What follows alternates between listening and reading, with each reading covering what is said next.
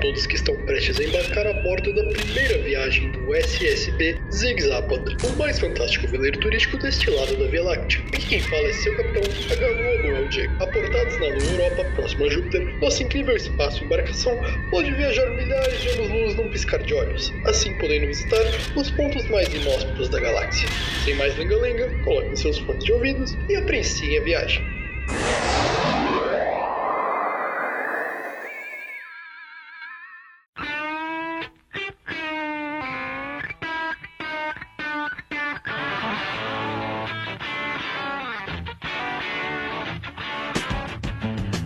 Ai, aqui é Gabriel Negri para falar um pouquinho de graduação e muito possivelmente decepções acadêmicas.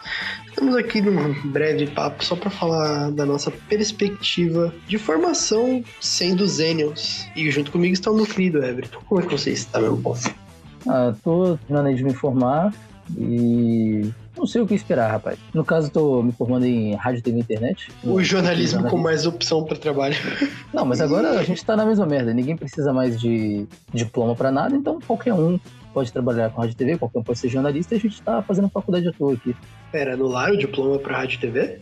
Não, não é que anularam, o diploma não existe, né? Mas, tipo, para você ter uma licença e tal, você não precisa fazer rádio TV. Você pode ter um DRT aí, só, só você comprovar que você tem algum trabalho na área e você pode ter um DRT. Cara, tem um professor meu, né? Inclusive é o orientador do meu TCC.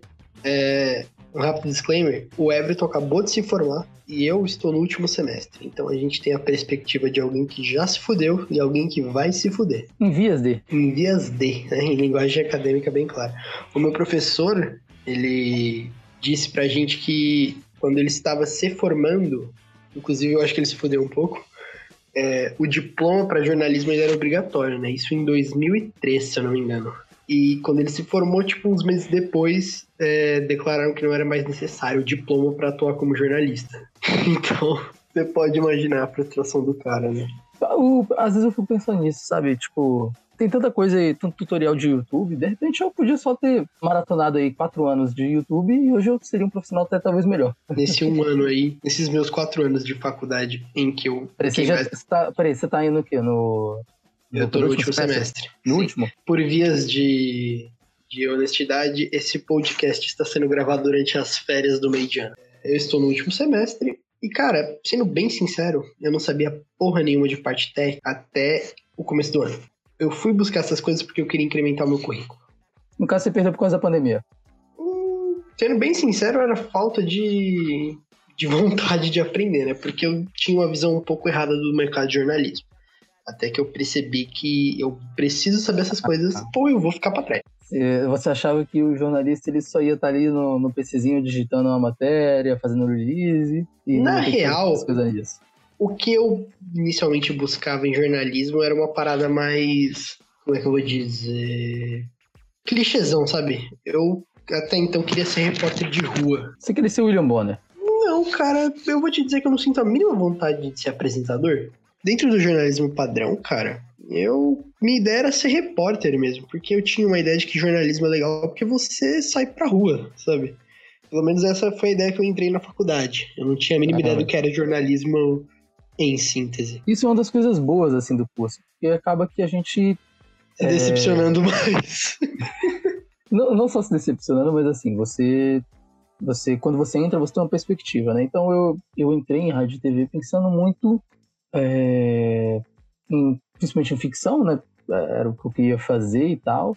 E com uma visão, assim, muito infantilizada da área, né? E também muito distante dessa parte técnica também. Conforme você vai adentrando, você... Primeiro que você vai abrindo um pouco seus horizontes, assim, você percebe que tem outras coisas para para além né, daquilo que você pensava para você antes de, de, ter entrado no curso. E, e outras coisas começam a te chamar a atenção também. Então, sabe? É, acho que é um dos, um dos, pontos positivos, assim, desse processo todo de decepção que eu sofri, foi ter contato com outras coisas e com, com outras formas de enxergar a área e de, de ver que eu posso chegar em lugares bacanas, assim, de outras formas também, sabe? Olha, por motivos processuais, eu já vou dar trabalho pro editor aí, que no caso somos nós dois. Eu já vou pedir uns, umas censuras aqui, porque eu vou citar uns nomes. E eu vou fazer isso totalmente de graça. Não, pô, é... então Faz o seguinte: você você não precisa citar os nomes, você inventa nomes novos. Puta, beleza. É, é o seguinte, cara. Durante a minha graduação, mas necessariamente no segundo ano da faculdade, eu entrei na redação da minha faculdade, né? Tem uma espécie de redação jornalística lá dentro. E funciona como estágio.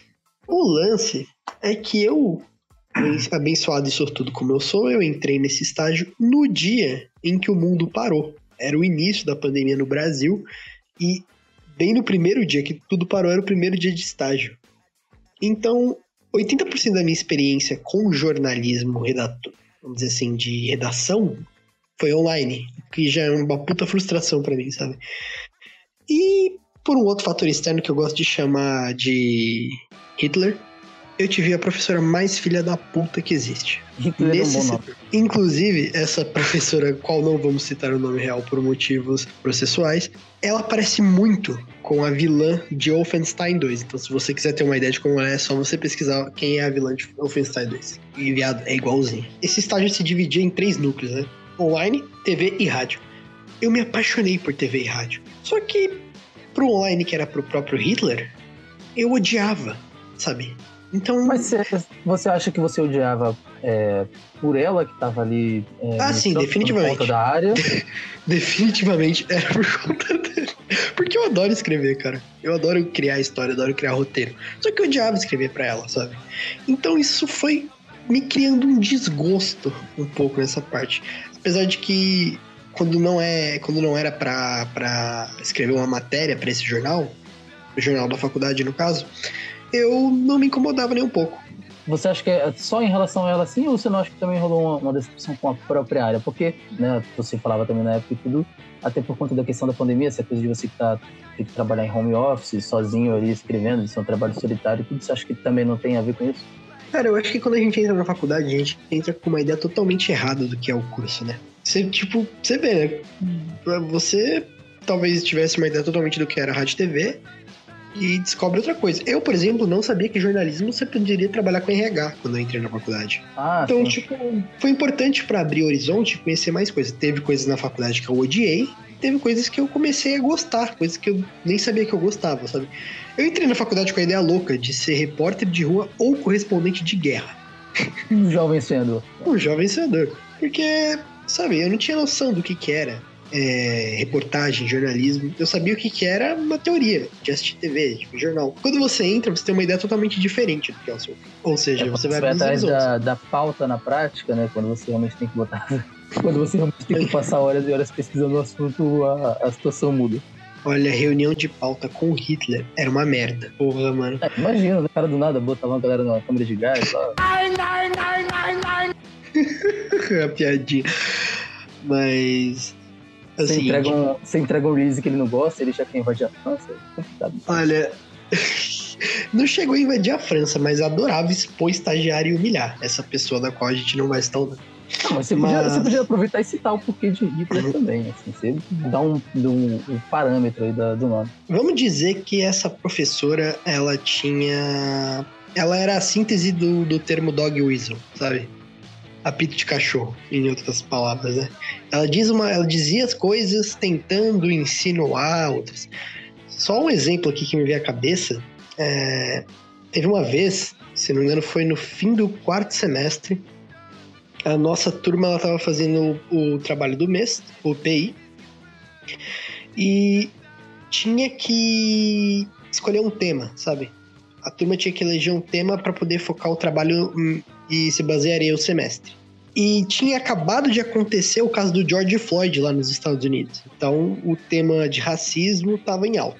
E aí um grupo deu esse tema, né, para fazer o trabalho deles em cima. E essa certo. professora, loira dos olhos azuis, disse assim para toda a turma ouvir. ah, é um tema interessante, importante, tá em alta. Inclusive achou que dá para falar sobre racismo reverso também. Eu não tô de Aí todo mundo dá aquela pausa, né? Olha pra ela.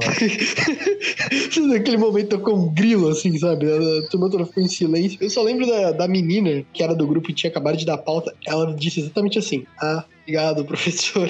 Sabe aquela, aqueles dois segundos constrangidos. Eu só imagino o cara negro, tipo, encarando ela sério assim. Ai, cara. Mas eu acho que, tirando essa parte do. né? Foi muito legal trabalhar na rádio da faculdade, foi legal fazer matéria em vídeo. E eu fui descobrindo coisas, sabe? É, como produção de roteiro, entrevista, é, análise de pauta. E eu foi importante para descobrir. Só que, academicamente falando, cara, essa faculdade tá muito exaustiva. Porque, como eu disse, eu tô fazendo TCC. E o tema do meu TCC é a desigualdade social dos games. E eu estou fazendo com um grupo. Só que eu tô fazendo um artigo separadamente, que é uma espécie de matéria, né? É um recorte do nosso TCC. E, cara, puta que pariu. Eu odeio linguagem acadêmica, cara. É, eu tive que fazer um, um, artigo, acho que foi no segundo ou terceiro semestre, no caso eu não fiz sozinho, né? Mas o, o meu artigo era sobre. Ó, ó, era algo como a expressão da sexualidade feminina no programa Altas Horas e a gente tinha que fazer ele se baseando nas teorias críticas. Desculpa, mas eu só consigo imaginar a capa do seu trabalho sendo o Serginho Grossman. garota, Não, a, a, nossa vantagem é que tinha lá a Laura Miller, né? Então ela facilitou bastante o meu trabalho porque é, o quadro dela já era bastante sobre isso. Mas assim, é, eu tinha que fazer esse trabalho então baseado num cara chamado Guy Debord, que era um, um comunicólogo francês, né? Cara bastante importante e tudo mais. Só que é o seguinte, cara, é, assuntos técnicos, né? Teoria pesada, assim, eles já são às vezes assim um pouco maçantes. E quando você é obrigado a fazer alguma coisa, você tem um prazo, é, isso acaba se tornando ainda mais sofrido. Então, um livro de 200 páginas, ele parece que tem 3 mil e é aquela coisa, né? Eu lia um capítulo e, e automaticamente eu esqueci o que eu tinha acabado de ler. É impressionante, era um efeito quase astrofísico que estava acontecendo ali do, do tá perdendo meu tempo com aquele negócio. Só Cara, o lance é que eu acho que entra naquela discussão, né, de que linguagem acadêmica é uma parada elitista e excludente, né? Ah, ah não, que... Mas além de ser elitista, é chato. O, o livro é é chato. Era, era o, o A Sociedade do Espetáculo. Puta que me pariu. E, Nossa, e o Guy O, o, título não, já me dá sono. Não, tem coisas muito interessantes, de verdade. Assim, a, a, a teoria toda dele é muito interessante de como a gente acaba é, capitalizando os meios e tudo, né? Só que de qualquer forma, você sendo obrigado a fazer isso, justamente quando toda essa linguagem fica um negócio muito maçante. E, Cara, e aí exatamente... eu fui pesquisar sobre o assunto e eu achei um documentário do Gadboard. O próprio Gadboard fez um documentário sobre esse mesmo tema. E eu pensei, caralho, estou aí. Achei o filme do livro. Uma puta que me pariu. Eu convido o filme senhores... do livro. Foi exatamente o Homem Invisível, né? O Homem Invisível e o Homem Invisível. é como já diria a professora do Cris, o Homem Invisível não tem nada a ver com o filme O Homem Invisível. Mas nesse caso, o livro tinha a ver com o filme. Só que o filme tinha a capacidade de ser mais difícil do que o porra do livro. Eu convido os senhores a tentarem assistir. No caso, é, o documentário ele tem em torno de uma hora, uma hora e meia, algo do tipo. São várias imagens aparentemente desconexas, né? Que na verdade elas têm um objetivo subjetivo ali da, por parte do guideboard que ele escolheu, enquanto ele vai narrando é, o que ele está querendo passar ali da forma mais lenta e chata possível. E ele vai passando isso lentamente durante todo o período desse documentário e aconteceu o mesmo efeito que eu tinha lendo o livro, que eu cheguei no final do documentário sem ter gravado merda nenhuma do que eu tinha visto. O lance sobre o meu artigo, cara, é que, novamente, por motivos professores, não vou citar o nome do professor, que nesse caso é um professor até gente boa, por assim dizer, só que a gente não fez nenhum trabalho de pesquisa, entendeu? A gente ficou um semestre inteiro fazendo o resumo e o artigo de um trabalho que a gente não tem. Ah, que no caso é a minha faculdade, eu não deveria ter dito o nome da faculdade, então por favor, editor. Ah, mas aí é tranquilo. É, mas eu falar o nome e alguém ouvir linkar os professores, eu tô fudido. Não, mas aí as pessoas estão linkando por si próprias. Você não tá acusando ninguém de nada. Mas então, a, a faculdade criou um modelo de template a seguir do artigo, e a minha turma, sortuda como ela, é a primeira a pegar essa matéria. Então eu não consigo ter exemplos na internet para pesquisar sobre. Então, né? Então eu passei dois semestres fazendo um recorte de um trabalho que tem a ver com o meu TCC, que eu não tenho trabalho nenhum. Eu só li alguns artigos para poder formular a, o resumo e a apresentação, só que em resumo eu não tenho nada, entendeu? E eu acho isso uma péssima forma de criar um artigo. Além é, do mais, é que a gente não teve muito contato com linguagem acadêmica, para falar a verdade, durante a graduação toda. É, e você tem que fazer um resumo, assim, que o, o restante do conteúdo realmente é muito complicado. O resumo vira introdução. E essa matéria foi dividida entre dois professores. A outra turma tá tão atrasada que nem isso eles tinham. Puta que pariu.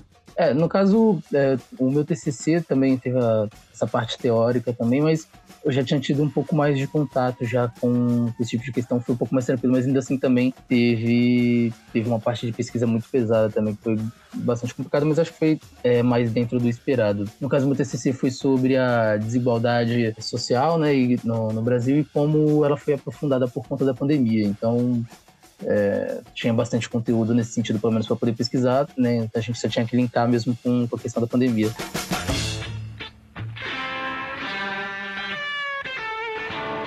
Vamos parar com o papo acadêmico agora e falar da coisa boa da faculdade.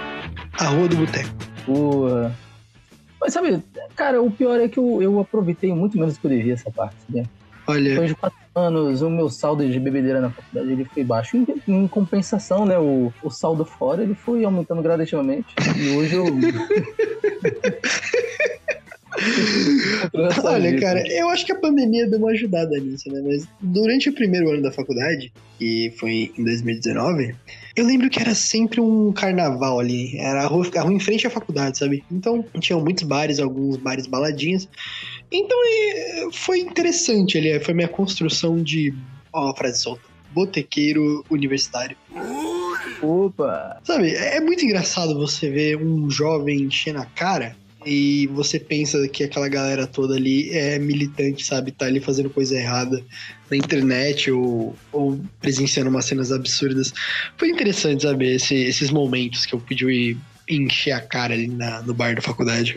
O bar da faculdade ele é maravilhoso, né, cara? É um, é um local realmente que engrandece.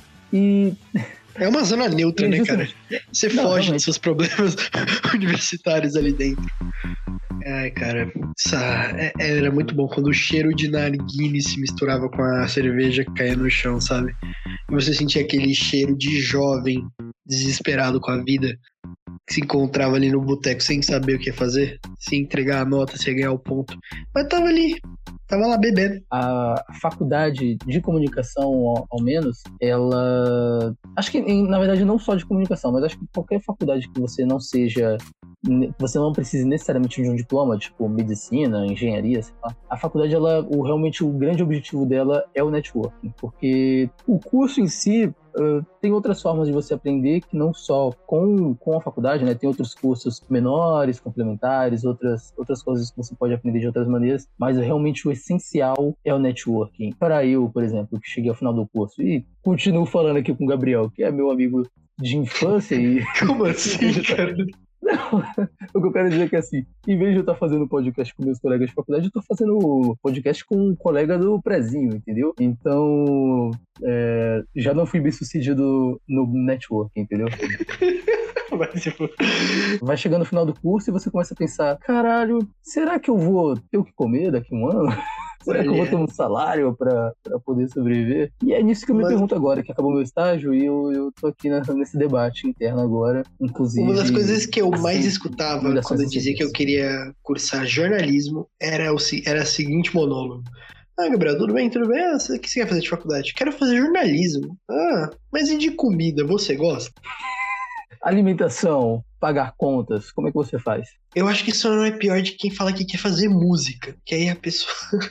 Dinheiro, você não gosta? Mas o, o músico, ele já tá errado pra. Se você faz a faculdade de música, você está errado. Com certeza. É o seguinte: o, o a verdadeira faculdade do músico é a festa e a droga. Como já diria. Sabe qual, que, o... sabe qual que é a verdadeira faculdade do, do músico? É o pai herdeiro. Esse é o curso que o cara faz.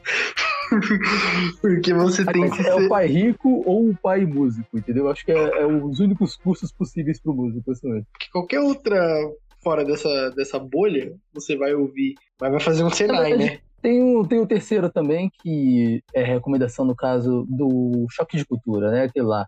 Ambiente de música é ambiente de droga. Então, se você quer ser músico, frequente o ambiente de droga, entendeu? Vá para festas. A festa da faculdade, no caso, ela pode te ajudar para isso, entendeu? Uh, mas em vez de fazer uma faculdade, você só vai na festa. Procura uma faculdade bacana perto da sua casa e cola, cola no bar lá da frente e é isso, entendeu? Faça sua música, use suas drogas e, e se torne um grande músico. Um salve pra galera de humanas da USP aí.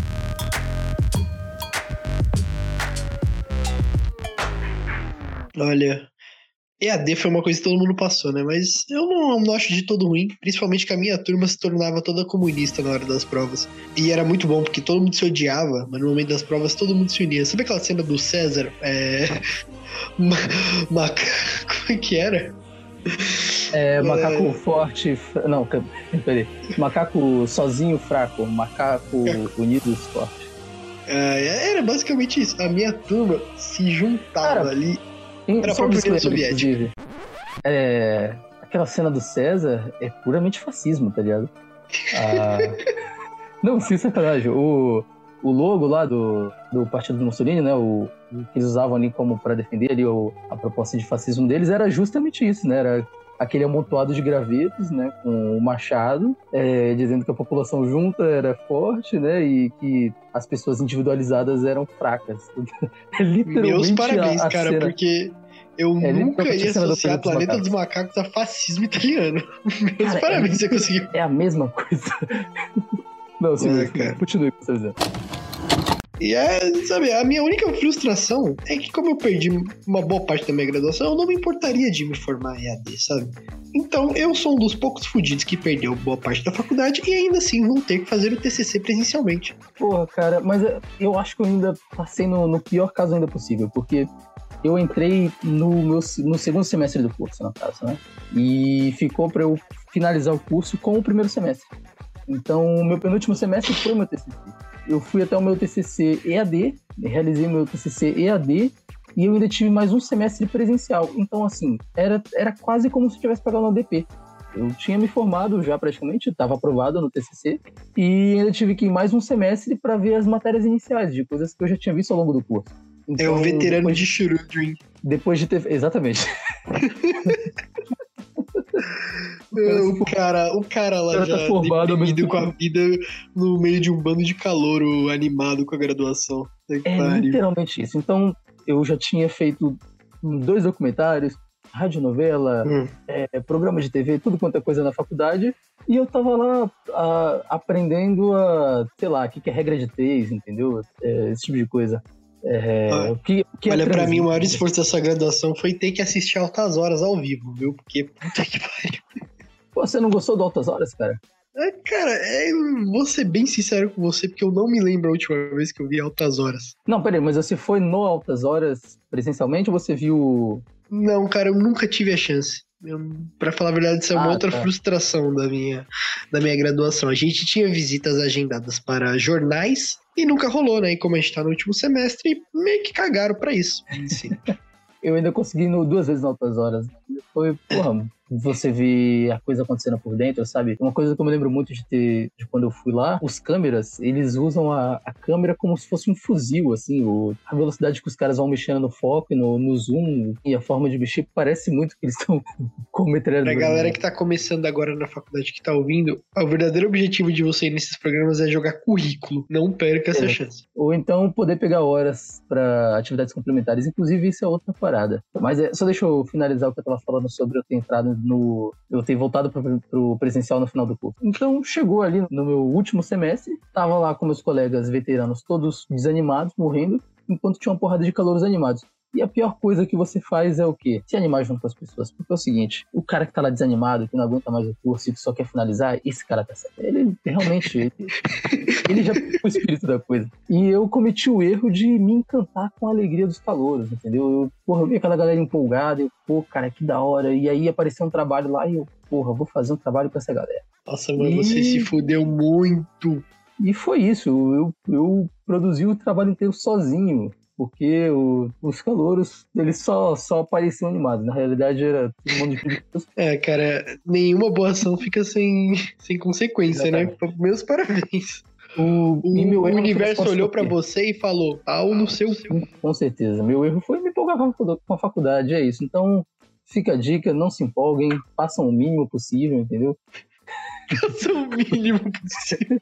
Quando vocês virem alguém empolgado, realizando o trabalho, saiam fora, não é para vocês. Façam o necessário, entendeu? Ah, o professor pediu 10 minutos, quero fazer mais. Não, cara, pediu 10, você faz 9, entendeu? 9? Faz 8. Faça somente o necessário, como já diria o Balu do Mogli e o Menino Lobo. Somente o necessário. Eu uso necessário, somente o necessário. Puta que pariu, cara. Você referência. Tudo bem, eu não, não, vou comentar a escolha da referência. Ai, caralho. Bateu uma tristeza agora. Eu vivo em paz. Ah, eu desisto. Espero que ele continue com sorte. E muito obrigado a você que nos escutou até aqui. Nos vemos no próximo Violento Espacial.